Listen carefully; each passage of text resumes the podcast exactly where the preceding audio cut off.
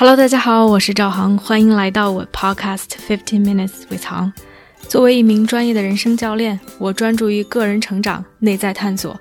如果你对自己和他人充满好奇，想更深刻的了解自己，并通过行动创造属于自己的自由生活，那么我们一起踏上这个神奇的旅程吧。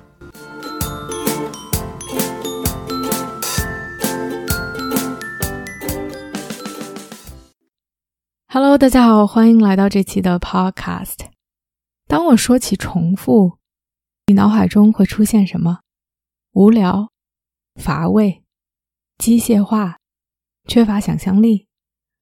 大多数人一提到重复，都会想到这些词，甚至觉得重复是一件 dehumanize 让人不是人的这样的一种机械化的动作。因为说到底，人有别于很多动物。是因为我们有这样的一种创造力，我们可以去思考，可以去解决问题，可以去更新，可以去迭代。而这种无聊的、机械化的、日复一日去做同一件事情的这样一种动作，让我们会觉得非常的 draining。这也是我对重复的一个认知和理解。直到最近，我对重复有了一些新的思考。我不能否认，有一些重复确实是机械化的。但另外一些所谓的表面上看起来的重复，其实背后蕴含着很多的智慧、很多的力量和很多的创造力。所以今天想跟大家聊聊这种不一样的重复。我会分享三个故事，一个是我最近看的一部电影，一个是我和一位朋友的讨论，他是一位专业的小提琴演奏家，另外是我自己最近对重复的一些。新的认知和思考。故事一，我看了一部电影。最近看了一部电影，叫《我的章鱼老师》（My Octopus Teacher）。可能有一些小伙伴知道这部电影，它就在前不久获得了2020年奥斯卡最佳纪录片。它讲的是 Greg 这个主人公花了一年的时间在南非潜水的事情。他在潜水的这一年的过程中。和一个章鱼成了朋友，大家是不是觉得听上去都非常的神奇？就是这部电影简直有太多的亮点，不管是它拍摄出来的画面，对于自然、对于野生动物去 capture、去捕捉住它们这些很细微的、我们平时看不到的这些细节，以及这种对所谓的就章鱼这个低级生物，我们平时会认为的低级生物。对于他的这种智慧和灵性的展示，以及在这个过程中有很多我们意想不到的、非常惊喜的一些学习、一些 learning，我就简直就是这部电影，我觉得给我带来了很多的感受和启发。其中一个对于我的感悟，其实就是关于重复。Greg 在这一年中有三百多天，每天。日复一日，不管风吹日晒，不管天气是什么样的情况，都去同一片水域去潜水。这件事情本身就非常的不可思议。我不知道大家有没有过潜水的经历，不管是带着这种 snorkeling 这种浮潜，带着一个管儿，然后吐泡泡在潜水的水域去潜水，或者是带着氧气瓶到深海去潜水。当我们去潜水的时候，其实追求的是这种新鲜和刺激，哪怕再好的一片水域，哪怕有着最漂亮的珊瑚和鱼，不管是在夏威夷还是在澳大利亚，当你去那个地方潜水，你就是想去看新奇的东西。我觉得简直难以想象，可以重复的一次一次的去看同一片鱼群，去看同一片水草，去看同一片珊瑚。而这恰恰是 Greg 做的事情。不光是这样，他没有带氧气罐，大多数时候他只是屏住呼吸，带着自己所有摄像的东西，一次一次的潜到水下去观察、去拍摄。当我想到这个画面的时候，这种无聊的感觉都涌到我的心头。它和影片反映出来的这种如此美丽、如此 fascinating 的水下世界，简直。形成了一个鲜明的对比。Greg 在影片中有过一段描述，他说：“当你日复一日的去一个地方，你才开始真正的了解这个地方。表面上看起来机械的、无聊的重复，但他却看到了不一样的东西。日复一日的重复，让他甚至可以画出来这片水下城堡的地图。他了解了哪些动物愿意在哪里去栖息，他们的习性、他们的喜好，甚至他们逃跑留下的踪迹。”而这些其实你无法通过一天、两天，甚至十天、二十天得到的。当我想象这个画面，就好像我们看到了一张图。如果我们 zoom out，如果我们从一个高空去俯视它的话，我们其实忽略了很多的细节。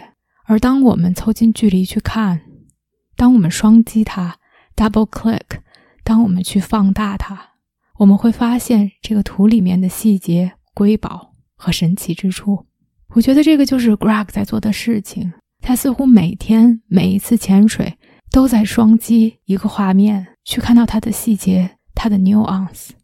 他在这种显微镜下去审视自然，去发现它不一样的地方。这也就是为什么他能够捕捉到这些让我们觉得不可思议的画面，这些神奇的存在：章鱼的捕食、交配，甚至玩耍。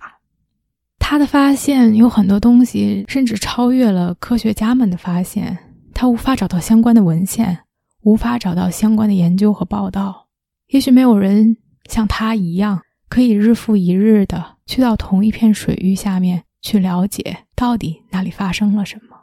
而如果不是这种重复，不光是这部电影可能就无法存在，我们也无法了解到章鱼这种神奇的动物它的特性，它的生活。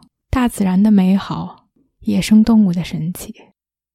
另外，关于重复，在这部影片中给我带来的启发，其实是关于 relationship，人与人或者是人与生物的这种连接和信任。一个人和一个章鱼成为了朋友，这是一件多么不可思议的事情！它是一只野生的动物，它不是我们的宠物，它不是关在动物园里面的一只生物。它不需要我们去喂它，真的是作为一只野生动物，它没有任何的 incentive 这种动力、这种刺激去和人建立连接。它们生活在他们的环境中，有吃有喝，他们做他们该做的事情，他们 mind their own business。对于他们来说，也许我们就是一个奇怪的生物，忽然间出现在他们的世界中。At least 我们是一个 stranger。At worst，可能我们是一个威胁。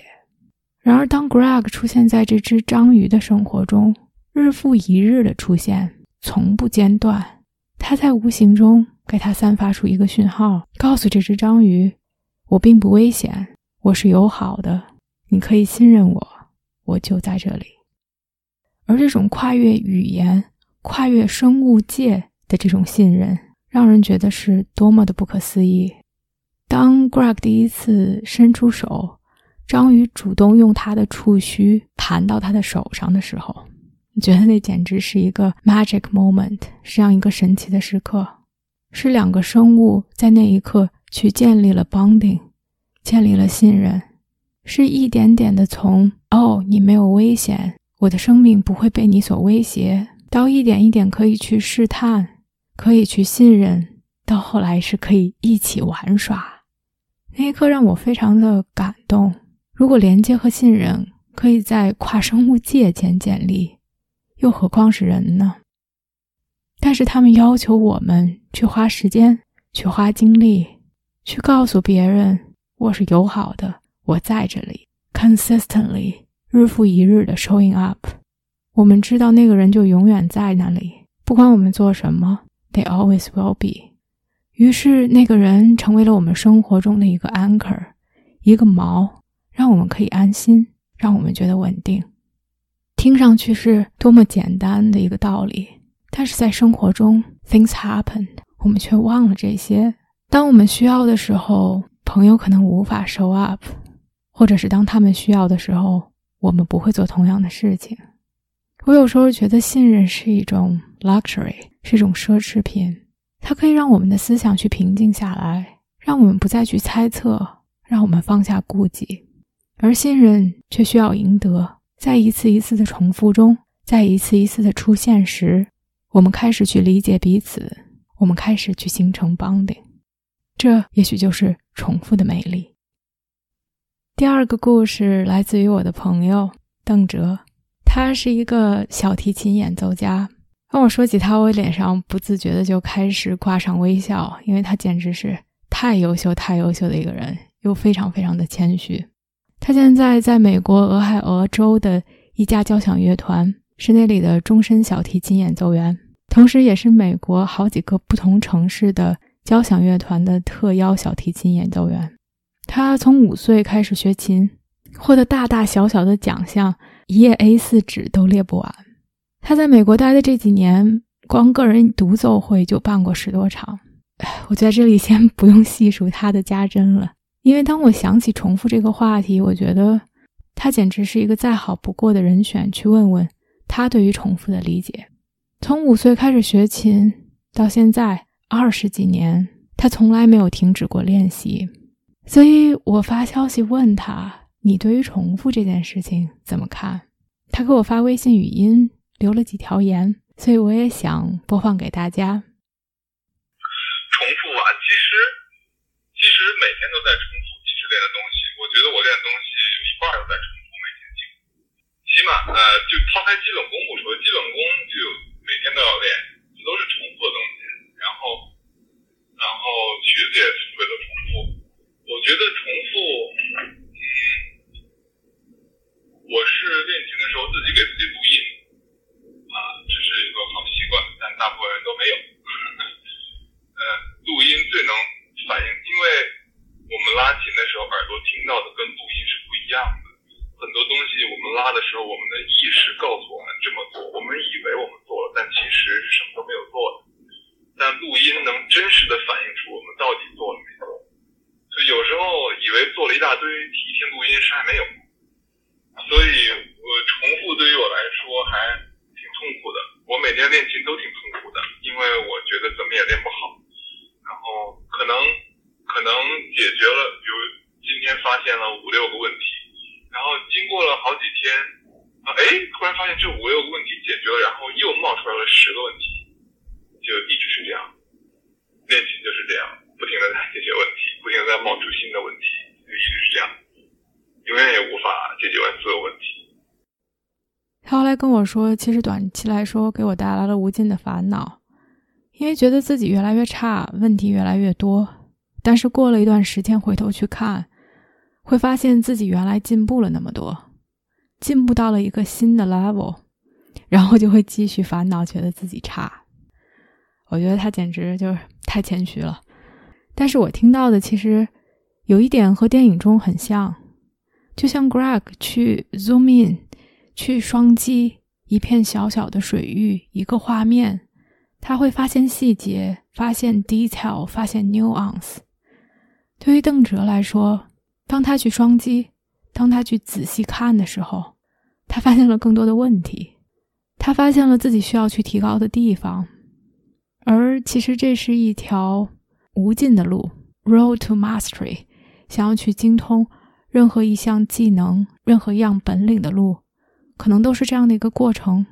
它是螺旋上升的，就像邓哲说的，可能当你走在其中的时候，当你 focus 在解决问题、发现问题的路上的时候，你会意识不到自己的成长，因为眼前的景色和你螺旋上升之前看上去似乎是一样的。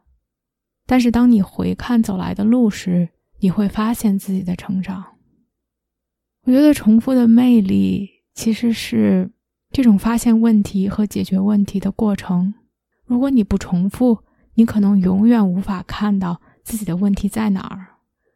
这是用我自己的理解在诠释邓哲的话。但是我猜测，可能你没有练到那个点，你在前一个点的时候，你会无法发现之后你会发现的那十个问题。而你只有到了那儿，你才会发现新的问题和新的可以提升的空间。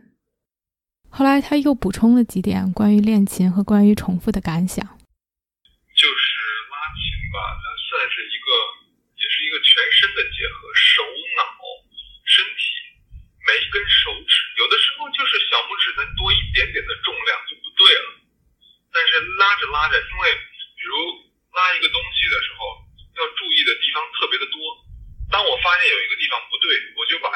意力，很大的注意力分到这个不对的地方，我就非常注意这个东西。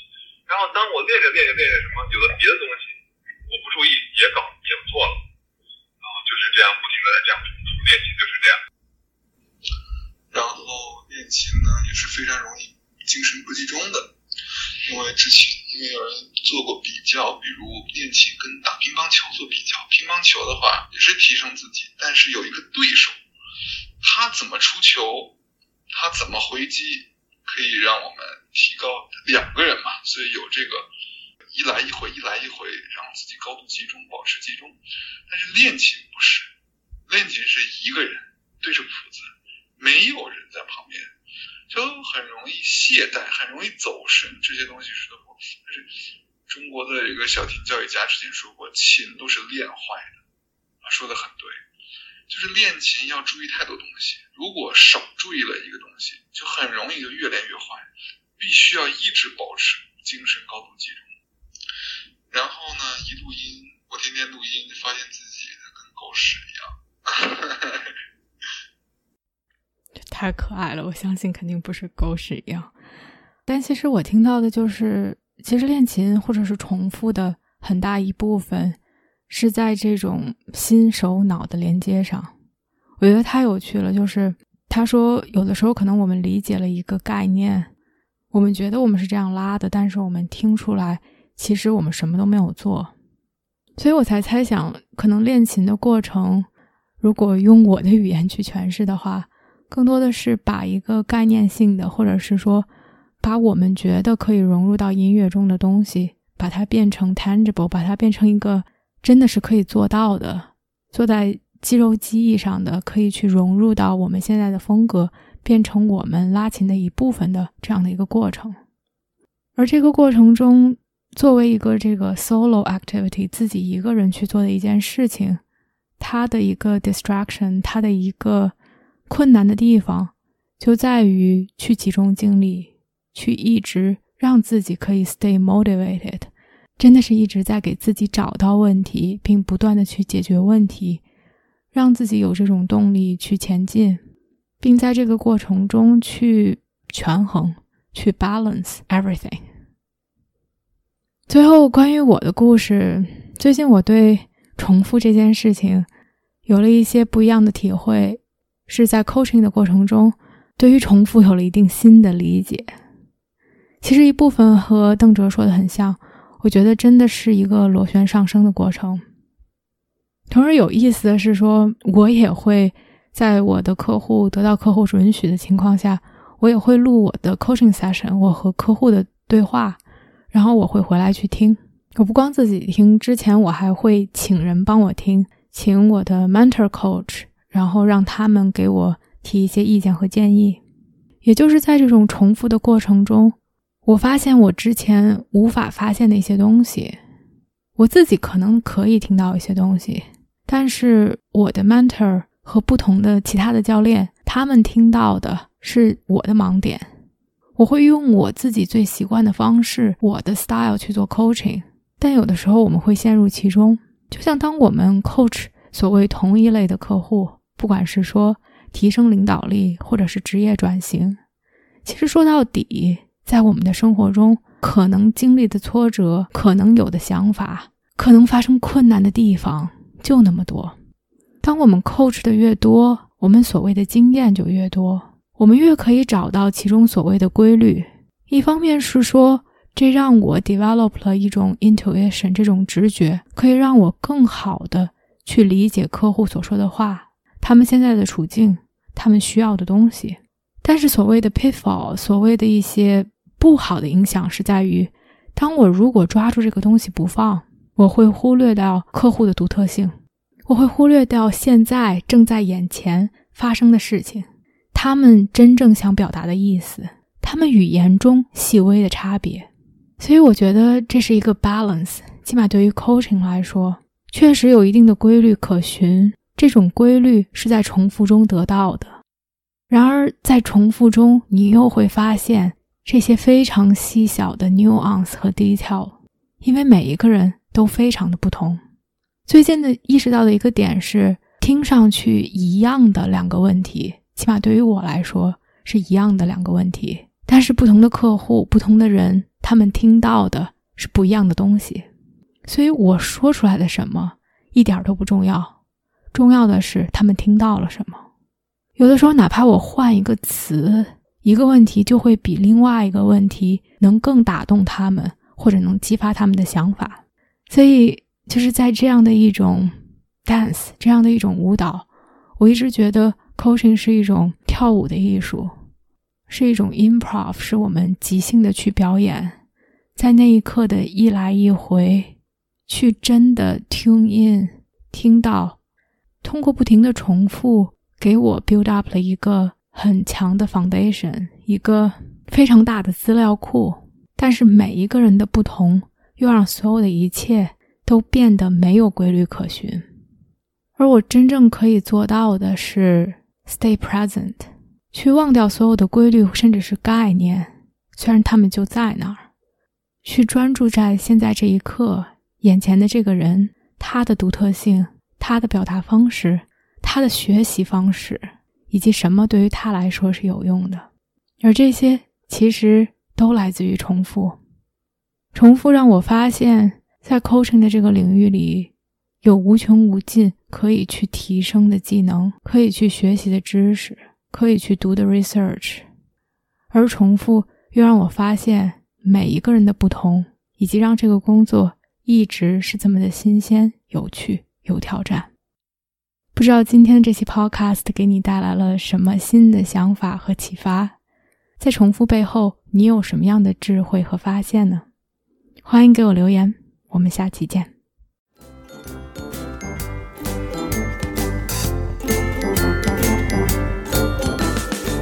我相信每个人的智慧和力量。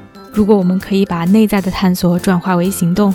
这个世界就会变成一个更美好的地方。感谢大家的收听。如果你喜欢我的节目，欢迎点赞、评论并分享给身边的一个朋友。Have a nice day.